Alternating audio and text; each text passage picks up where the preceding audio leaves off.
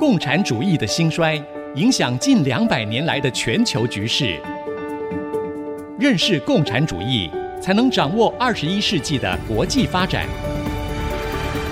全球视角大历史观点，欢迎收听《共产世界大历史》，吕正理说书。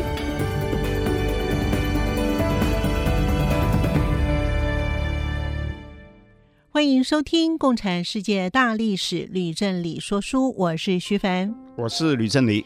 我们的节目呢，也同时会在 IC 之音随选即播，以及 Apple Podcast、Google Podcast 以及 Spotify 同时上线。今天我们在节目当中要跟听众朋友分享的是第二讲：资产阶级革命与无产阶级革命。不过呢，在说书之前，要向听众朋友们说明，这个节目呢，主要是以吕老师所写的《共产世界大历史》作为蓝本，再增加一部分的新材料。我们在上星期第一讲是开场，主要呢是说明制作这个节目的背景以及概要。今天是第二讲喽，那么就从《共产世界大历史》的第一章开始说起。听众朋友们，在听说书的时候，如果您手上有这本书，不妨也一起参考，可能会有帮助。所以呢，我们要问老师第一个问题了：老师，什么是资产阶级革命？什么又是无产阶级革命呢？老师，我们顾名思义，所谓的资产阶级革命，就是由资产阶级领导的革命。嗯，那无产阶级革命就是由无产阶级。领导的革命，嗯，那举了个例说明，是。一般认为，俄国在一九一七年发生的二月革命是资产阶级革命，嗯，因为是由资产阶级领导推翻了沙皇，但是在同年发生的十月革命却是由无产阶级啊领导的。不过严格的说哈，二月革命并不是完全的资产阶级革命，因为其中也有无产阶级的工人啊参加在里面。嗯，所以呢，到了八个月以后，才有这个列宁啊，还有这个托洛茨基两个人呢领导啊无产阶级的工人，还有这个水兵一起发动革命啊，推翻由资产阶级啊组建的一个临时政府。嗯，那么事实上，在这以前哈、啊。啊、呃，整个欧洲也发生过很多次的资产阶级革命，那么其中也有无产阶级参加在里面。嗯，只是在每一次的革命成功以后呢，那无产阶级哈、啊，大多是哈、啊，默默的接受由资产阶级独享革命的成果。哦，那不怎么公平呢？对，虽然说其中也有几次哈、啊，那无产阶级跟资产阶级革命成功以后，就发生冲突、uh huh. 啊。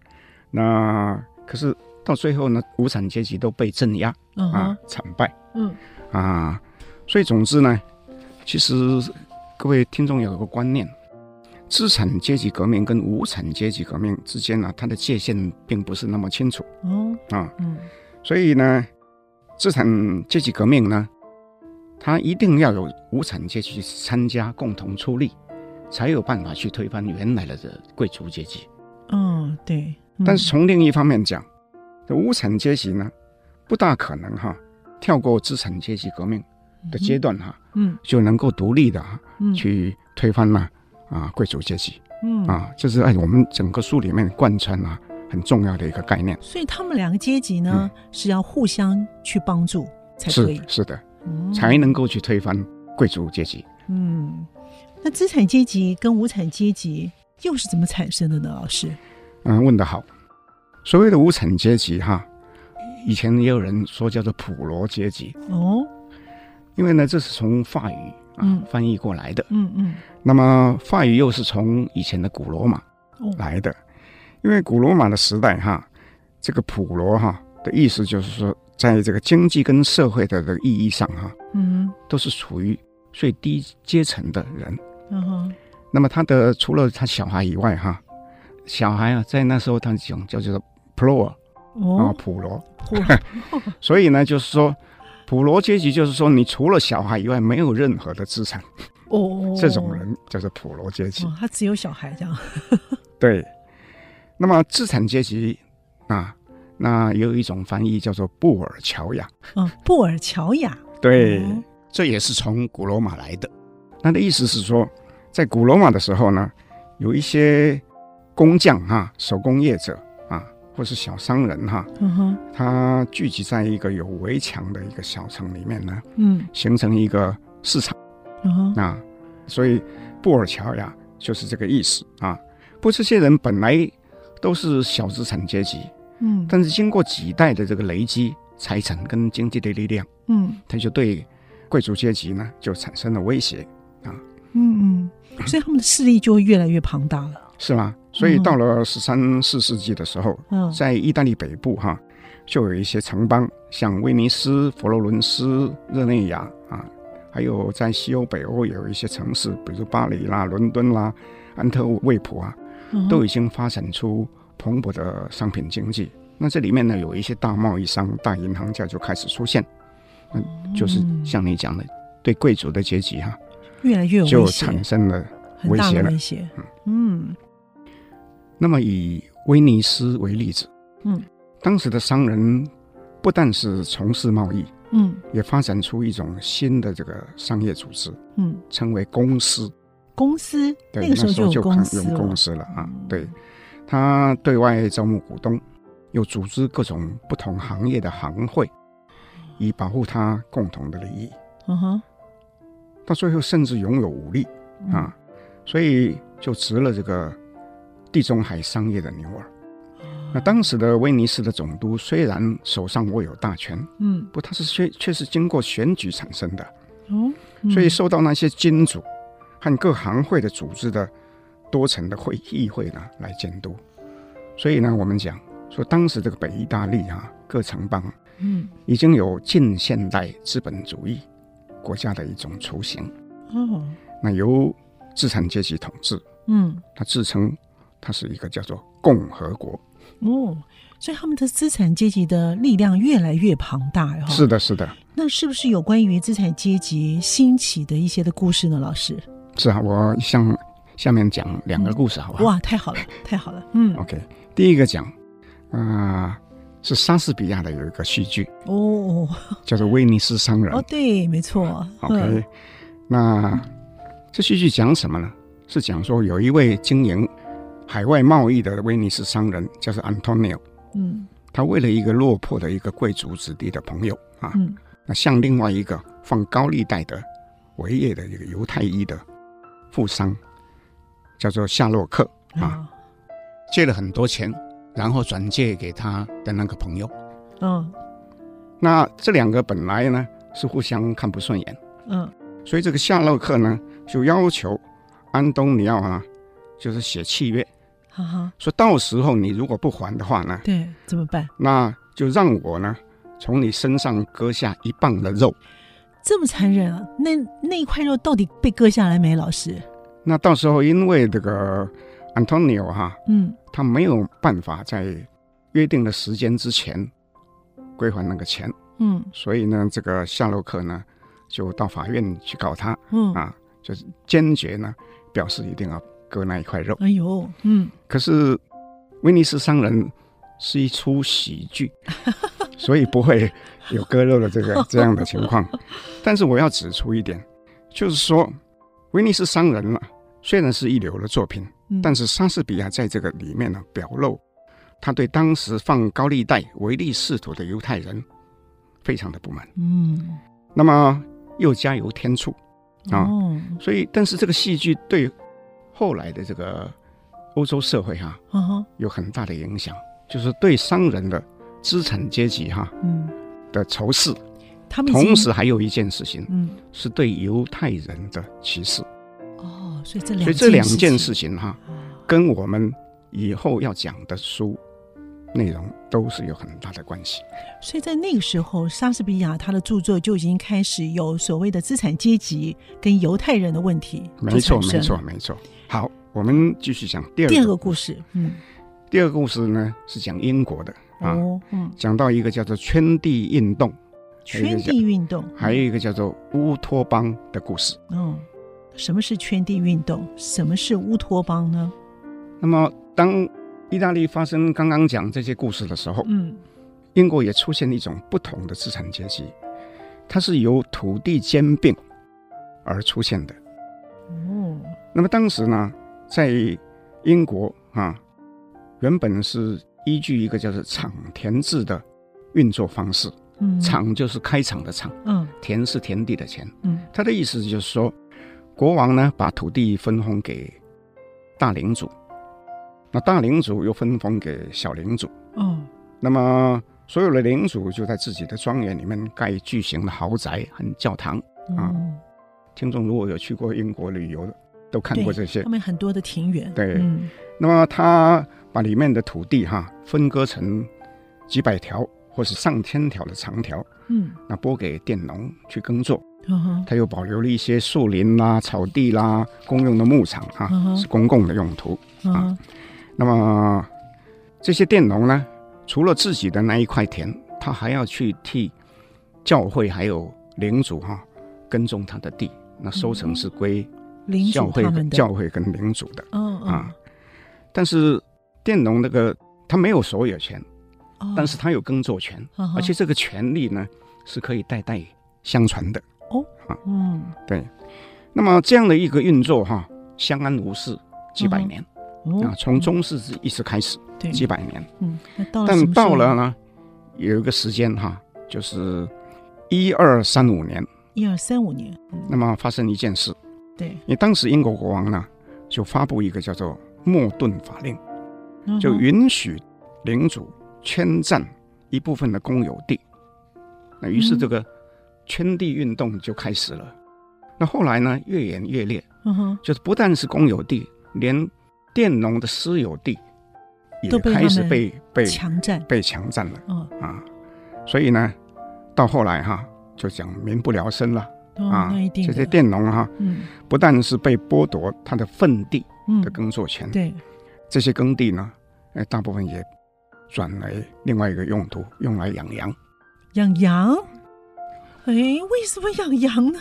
啊，这就有意思了。嗯，因为呢，这个随着贸易的蓬勃发展，嗯，那么羊毛跟毛纺织品变成英国获利哈、啊、最丰厚的一个出口的商商品。嗯哼，所以你每两亩的土地呢，你如果用来耕作，倒不如一英亩用来养羊。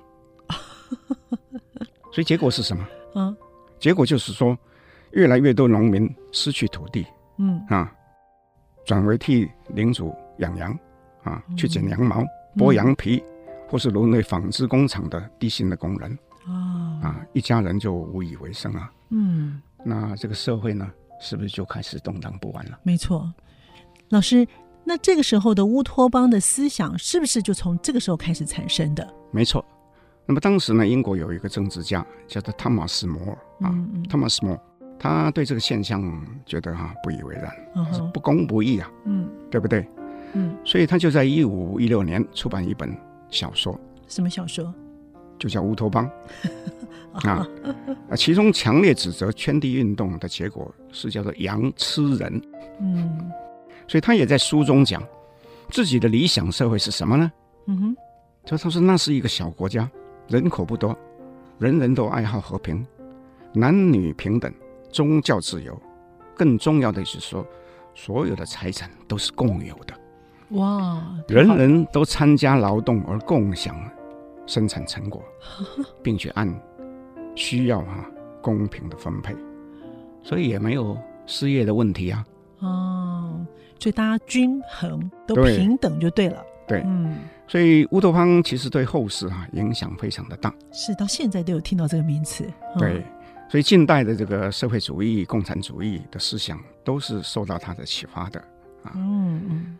那在乌托邦出版以后，整个欧洲发生一个巨大的变化。嗯，怎么样？因为呢，嗯、马丁路德啊发起宗教改革啊，接着又有这个克尔文啊发起一个新的教派，叫克尔文教派。嗯，嗯啊，他不是在英国，但是他在瑞士、荷兰等地哈、啊嗯、都迅速的发展。那么同时呢，那英国国王亨利八世啊，也另创一个新的国教，嗯、啊，叫英国新教。嗯，那为什么呢？主要就是因为呢，当时罗马教会啊，不准他跟皇后离婚，啊，而另娶。那当时呢，又回到这个摩尔，那摩尔当时是担任亨利八世的宰相，嗯，但是他是一个虔诚的天主教徒，所以他就拒绝签署相关的这个啊法案。嗯哼，那亨利八世呢，最后就把这个汤马斯摩尔哈，嗯哼，啊，处以叛国罪。哦，那遭到斩首。我跟各位听众报告，我在高中的时候呢，刚好看到一部电影，叫做《良相佐国》啊，就讲这一段故事，所以我印象很深刻。哇，所以呢，我都放到我们的故事段里面了哈。那老师他被斩首了，后来呢？那后来就越来越动荡不安了。是。那这个国王呢，被迫哈，就不得不哈，就说那停止圈地好了。嗯。啊，可是停止了一段时间。那那些贵族哈，地主又忍耐不住，嗯，又对国王施压，又要求就重启这个圈地运动，嗯，所以从那以后呢，一百多年啊，整个这个英国呢是在圈地跟反圈地这两种运动之间呢一直摇摆，一百多年，啊，哇！不过在这期间呢，也因为有一些不是贵族出身的这个。中小资产阶级，嗯，就加入圈地运动，嗯哼，所以呢，他们越来越大，哇，那势力就越来越庞大了，所以对那个贵族呢，威胁就会越大了。哦，哇，这个贵族呢，可能后面会受到一些影响喽。那我们先休息一会儿，马上回来。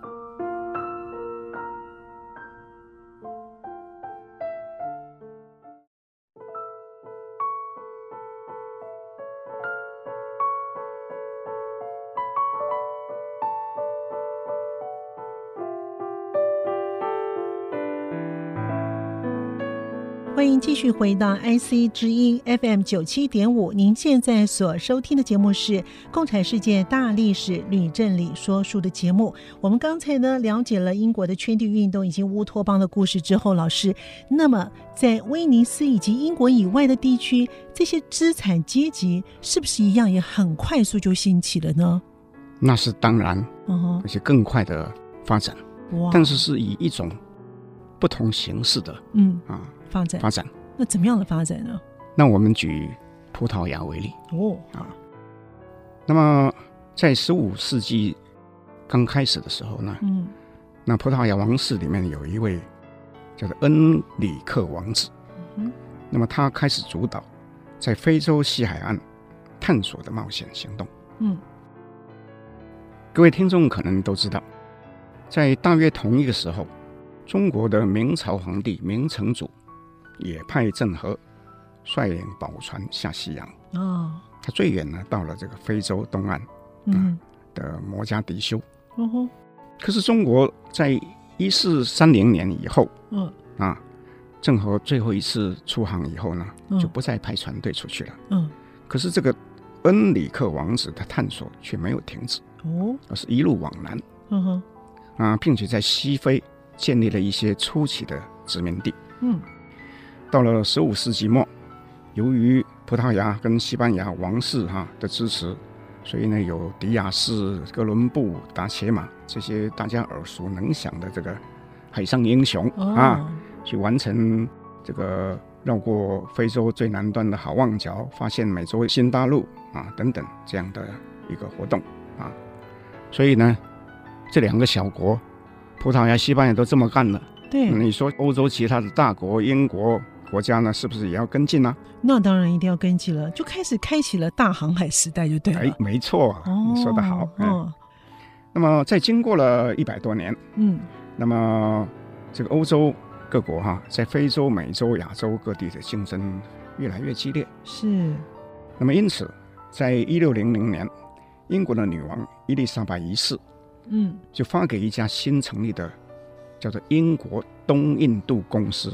一个特许权状，哈哈啊，让他有贸易的独占权，又准他发行股票，哦，募集资金，嗯哼，啊，用来这个在海外扩张，啊，经营殖民地，并且还可以自己拥有军队，这么厉害，哦，是啊，那英国这么干的，那其他人怎么办？也比照办理嘛。所以荷兰人呢，就觉得说这是已经是国家跟国家的战争了，在竞争了，哈哈，所以他也在两年后啊，嗯。他成立了一个叫做荷兰东印度公司，啊，将原来本来十四家民营的这个分散的公司全部都并进去，嗯。啊，那但荷兰又做了一个创举，嗯，就是说在他的首都阿姆斯特丹设了一个证券交易中心，哎呦，对不对？证券交易所。所以它应该是最早的证券交易所了。对，这是正规的哦，哦啊，所以今天的股民哈、嗯都要感谢荷兰人。才有股票的这种兴起哦、但是重点是什么？哦这是宣告资产阶级时代的来临。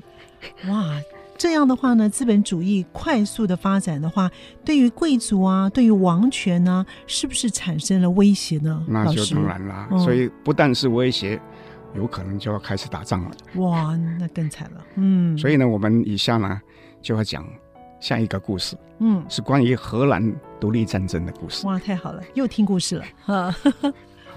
荷兰独立战争可以说是欧洲最早发生的资产阶级革命。嗯那么它是从一五六八年开始，嗯哼，荷兰人为了脱离啊西班牙的统治而进行的独立战争。那么荷兰人为什么会被西班牙统治呢？嗯，那为什么？嗯那简单的讲，那是因为王室的婚姻跟这个继承的结果。嗯可是呢，荷兰人跟西班牙在种族、语言、宗教都是不同的。那西班牙又在荷兰啊强征重税，那使得荷兰人呢、那渐渐忍无可忍了、就起而抗暴，啊要求独立。嗯哼，那这场战争就开始了四十一年，四十一年啊，对，真是很长啊。但其中有一个非常重要的一个事件，嗯就是说荷兰人在苦战的时候呢，他发表一份叫做弃绝宣言。那个弃哈、是抛弃的意思。那么气节宣言呢，刚开始哈、有几段非常重要的文字，嗯，我念给听众听。好，他讲，他说对于所有的人都是显而易见的，就上帝让一个君主作为人民统治者，是为了来保护人民不受压迫和暴力，嗯如同牧羊人对他的羊群。那君主是为了人民而生，要公平的治理，要爱护人民，支持人民，嗯如同父亲对孩子、牧羊人对羊群一般。嗯君主如果不是这样，而是反过来压迫人民，借机侵犯人民既有的习俗和权利，嗯逼迫人民像奴隶一样的服从，那么他就再也不是君子，而是一个暴君。嗯，人民将不再视他为君主。那徐帆这个话是不是讲得很清楚？是没错。那老师后来呢？那么在那时候，其实荷兰是包括荷兰跟现在的比利时两部分。嗯那比利时呢的人呢就不知哈。嗯就跟西班牙妥协了。嗯可是荷兰人呢，啊，继续哈抗暴。嗯哼但是他有一个发生了一个戏剧性的一个一个事件，嗯因为在一五八八年啊，西班牙有个无敌舰队被英国呢给歼灭了。那这件事情，各位听众可能在高中的历史课本上都读到，嗯。所以英国就受到这个致命的打击啊，对荷兰的攻势哈、就缓下来了，嗯并且愿意啊接受谈判啊停战。嗯。所以到了一六零九年，嗯。那么荷兰就宣告独立了。嗯那么他们决定啊，采行七省联合自治啊，君主啊立宪的制度。所以呢，这个国家呢就有叫做三级议会，也就是说，各城市哈、从贵族跟富有的市民当中哈嗯啊选举委员，产生委员会。那委员会再选出代表到省里面去，啊，嗯成立这个省议会。嗯，那省议会又派代表参加在海洋首都哈、召开的三级会议，所以是三级。哦所以你看见一件事情吗？这所有的代表有没有无产阶级？没有。对这是重点啊，这是资产阶级革命。嗯 OK 那么我们说他是君主立宪，所以是谁来当君主呢？那因为呢，独立战争的时候，荷兰的领导人哈、啊，嗯，后来被叫做奥伦治亲王，哦，所以他是带领荷兰人民，所以他的后裔就变成荷兰的国王。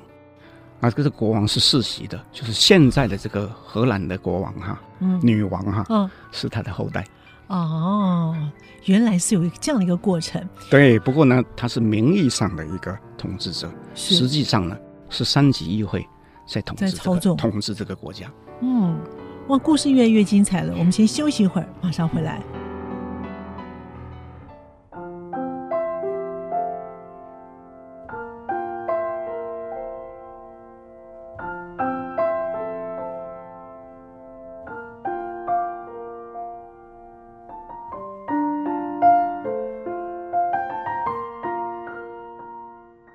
迎朋友们继续回到 IC 之音 FM 九七点五。您现在所收听的节目是《共产世界大历史吕正理说书》的节目，我是徐凡，我是吕正理。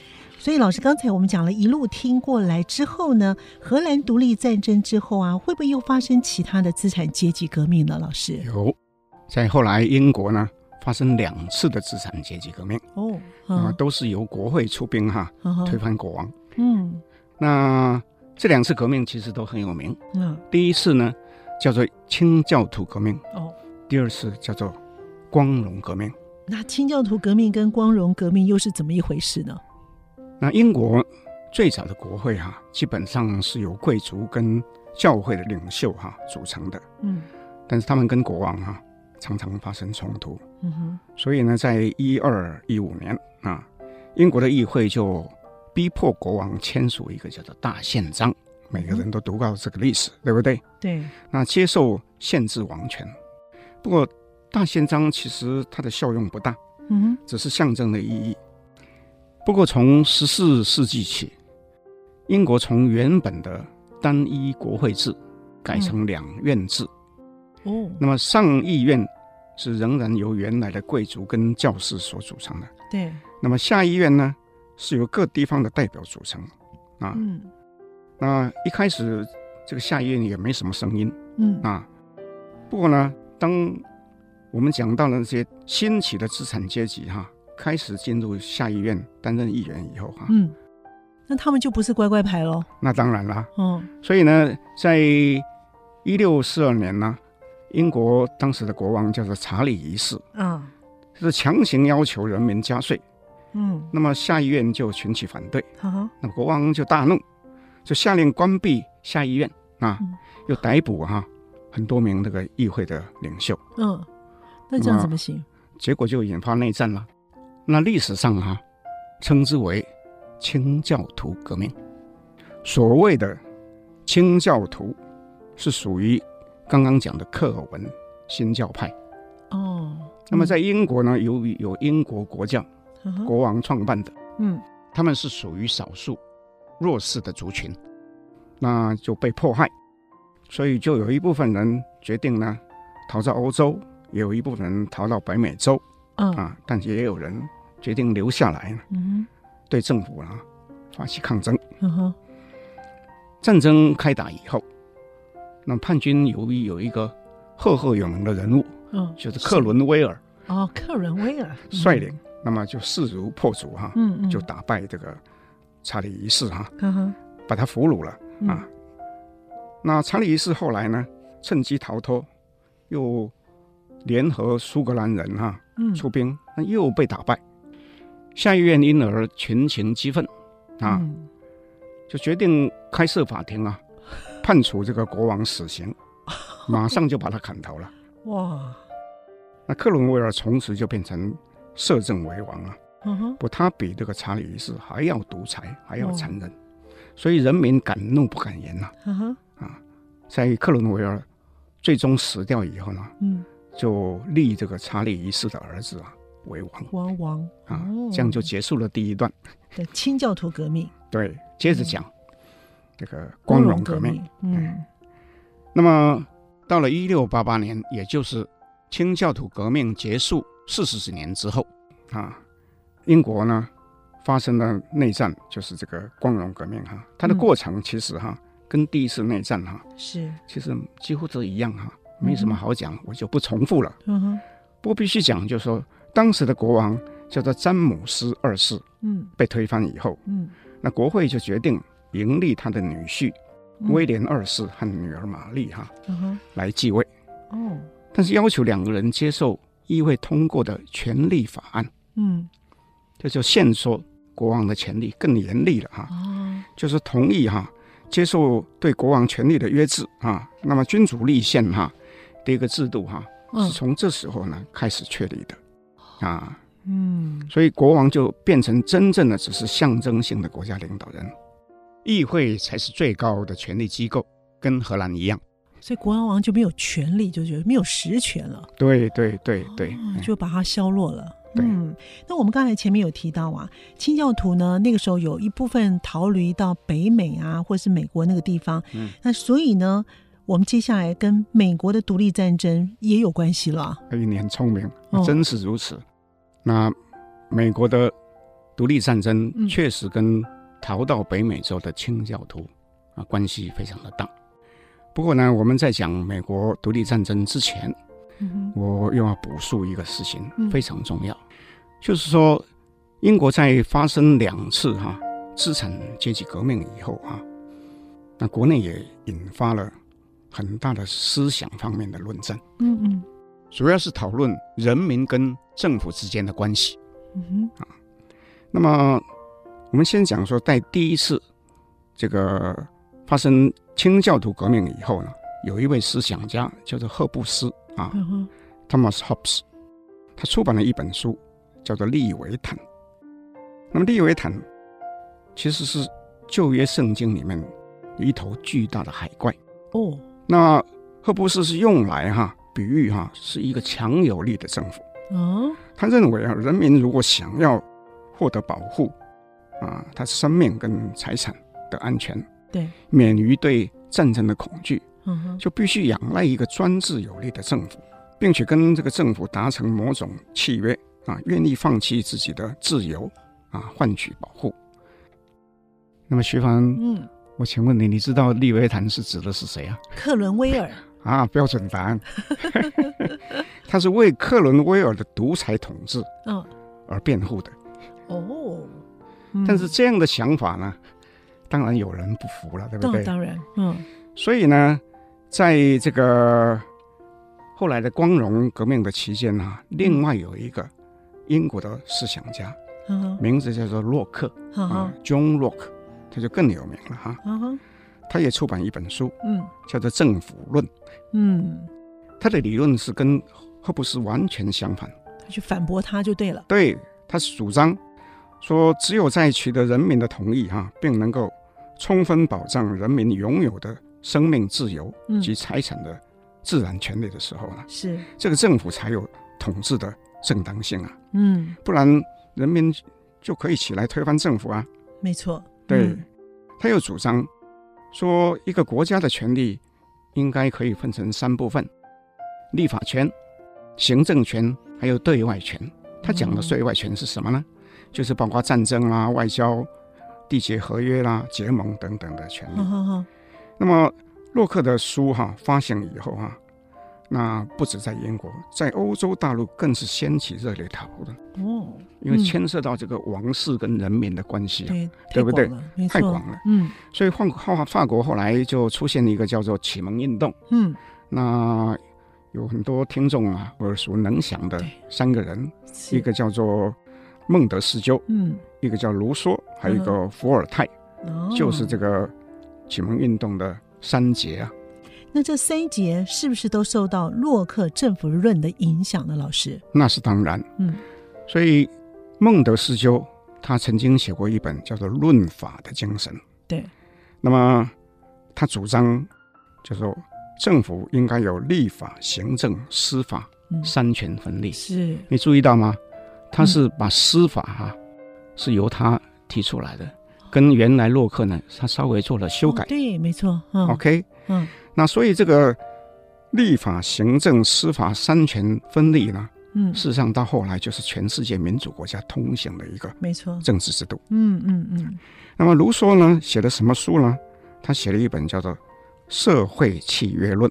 社会契约论，嗯，里面主张政府的权利是来自人民，嗯、主权在民，嗯的思想是由此奠定。嗯哼。那么讲到伏尔泰哈，那应该讲说是所有的这个启蒙运动里面最有才华的一个啊、呃、才子。他不但是哲学家，嗯、又是诗人，又是历史家，又是小说家、剧作家。嗯。但是因为他写的太多了哈。我们很难记住他真正出名的是哪一本。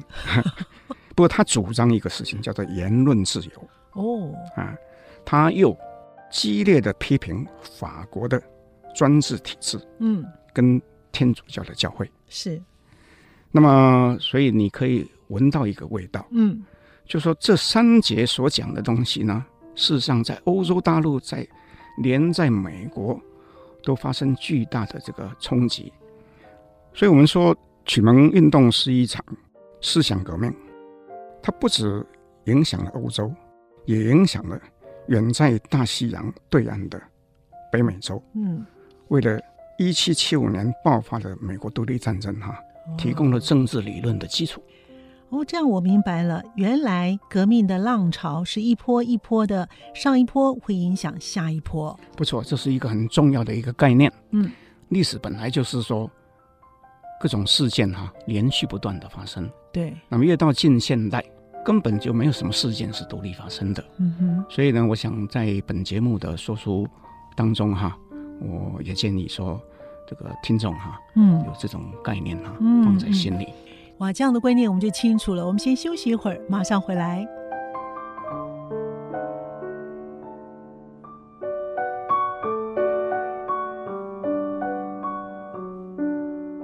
欢迎朋友们继续回到 IC 之音 FM 九七点五，您现在所收听的节目是《共产世界大历史吕振理说书》的节目。老师，我们刚才听完之后呢，现在是不是要谈到美国独立战争了呢？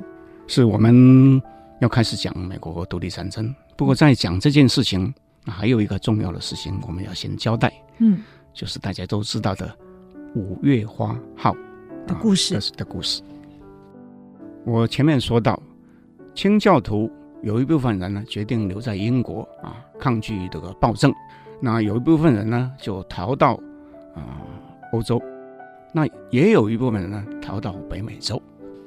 刚开始到美洲的人其实不多，嗯，可是，在一六二零年，有一艘叫做“五月花号”，那在现在的这个纽约东北角的地方，有一个叫做。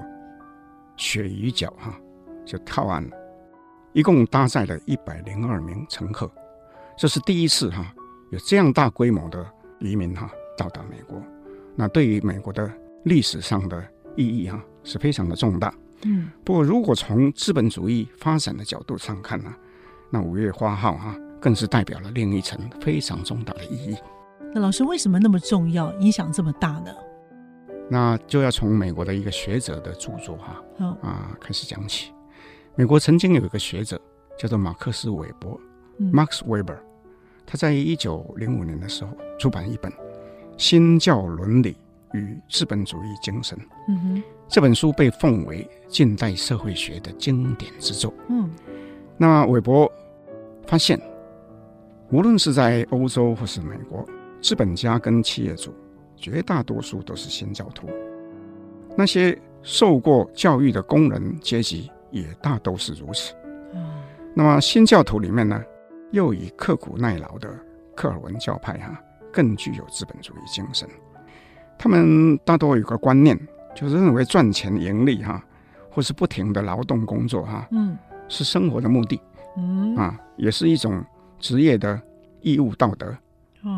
而不只是说要去满足哈物质生活啊的所需，嗯，这种观念哈在当时哈不免被人家认为是贪婪的思想。嗯，那么我敢说，如果说是马丁路德哈从坟墓里面哈 再爬出来哈，嗯，他会他也不会同意这样的讲法。但我们必须指出，那是一个事实。大多数五月花号的乘客跟他后面的这个。很多移民的人啊，都是具有这样的思想。嗯嗯。那么我讲了那么多，那其实还不如举个例。嗯啊，好，那大家都知道，美国有个开国元勋叫做富兰克林嗯 （Benjamin Franklin）。那么根据韦伯的说法，嗯，富兰克林是资本主义精神的代表。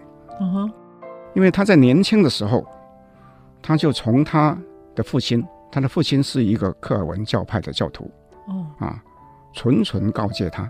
他长大以后呢，也把同样的事情呢，去教训他的儿子，跟他旁边的年轻的朋友。啊哈，说什么呢？说时间就是金钱，嗯，借贷就是金钱，没错，嗯、钱能生钱，不可以浪费钱，等等等等。那总之呢，就是人一定要勤劳，是也要节俭，啊哈，但是也要注重信誉。哇，嗯这个蛮重要。嗯、是，那韦伯说这些其实就是资本主义的精神呐、啊。嗯，那事实上这些精神哈、啊，在资本主义在北美洲还没有发展，这些精神就已经广布了。嗯啊，从这一点看哈，我们可以知道哈，后来发生美国独立战争哈，嗯，其实是没有办法避免的。所以因为有见面的这样的因，后面就有独立战争的果。对，思想的问题呢，是先在前面，嗯、后面才有它的结果。是。好，那终于要说美国独立战争了，老师。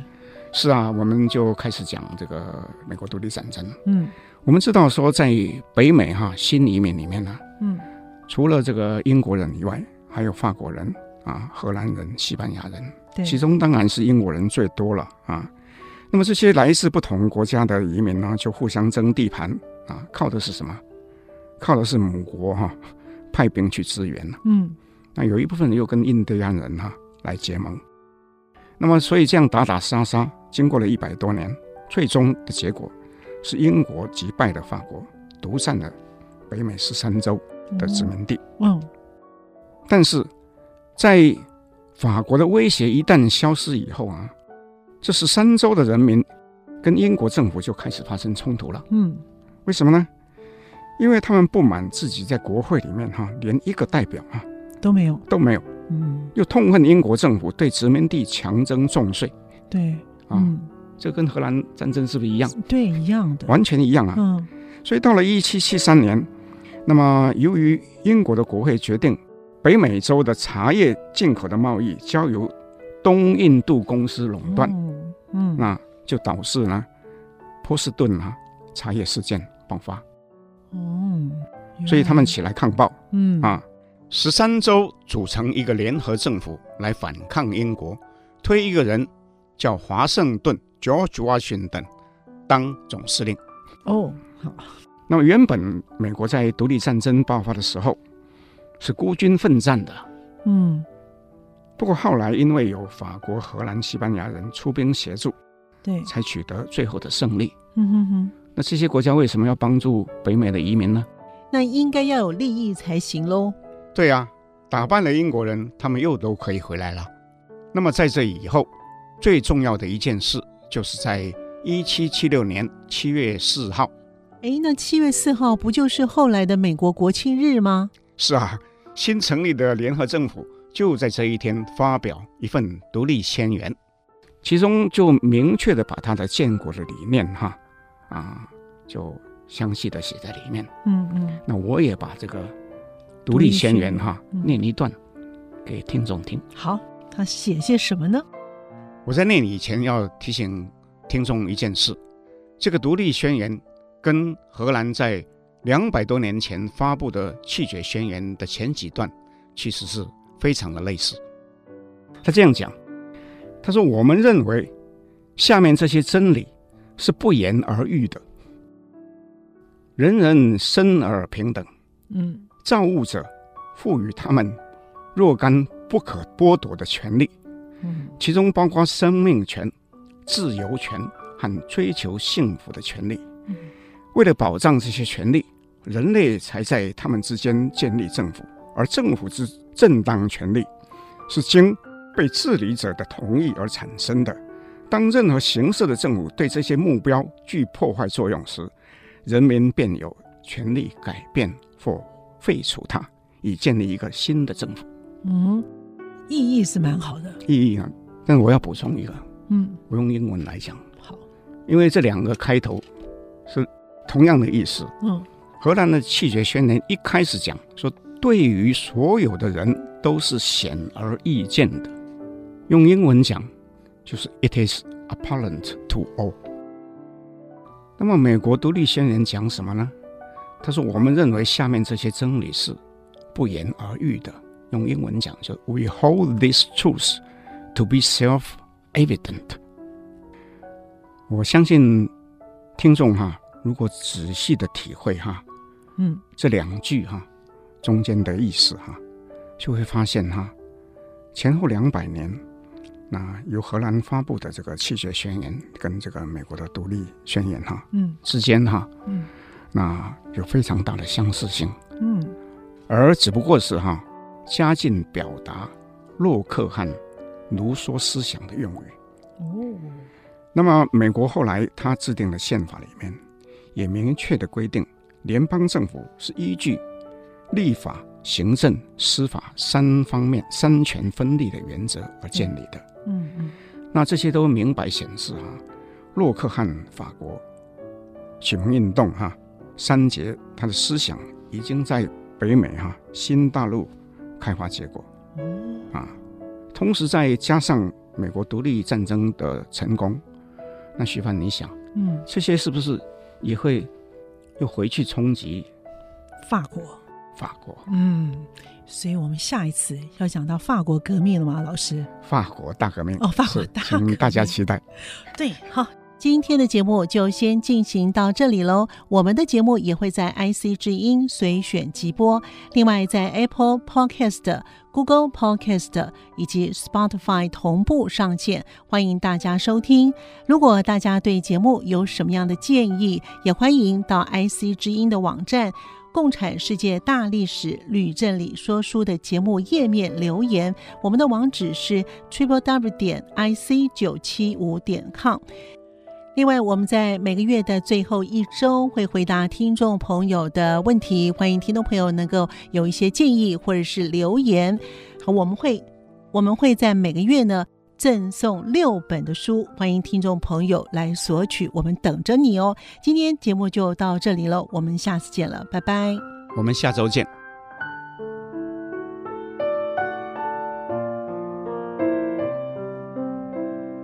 明白过去，才能洞悉现在，展望未来。共产世界大历史吕正理说书节目由公众小额募款所得赞助播出。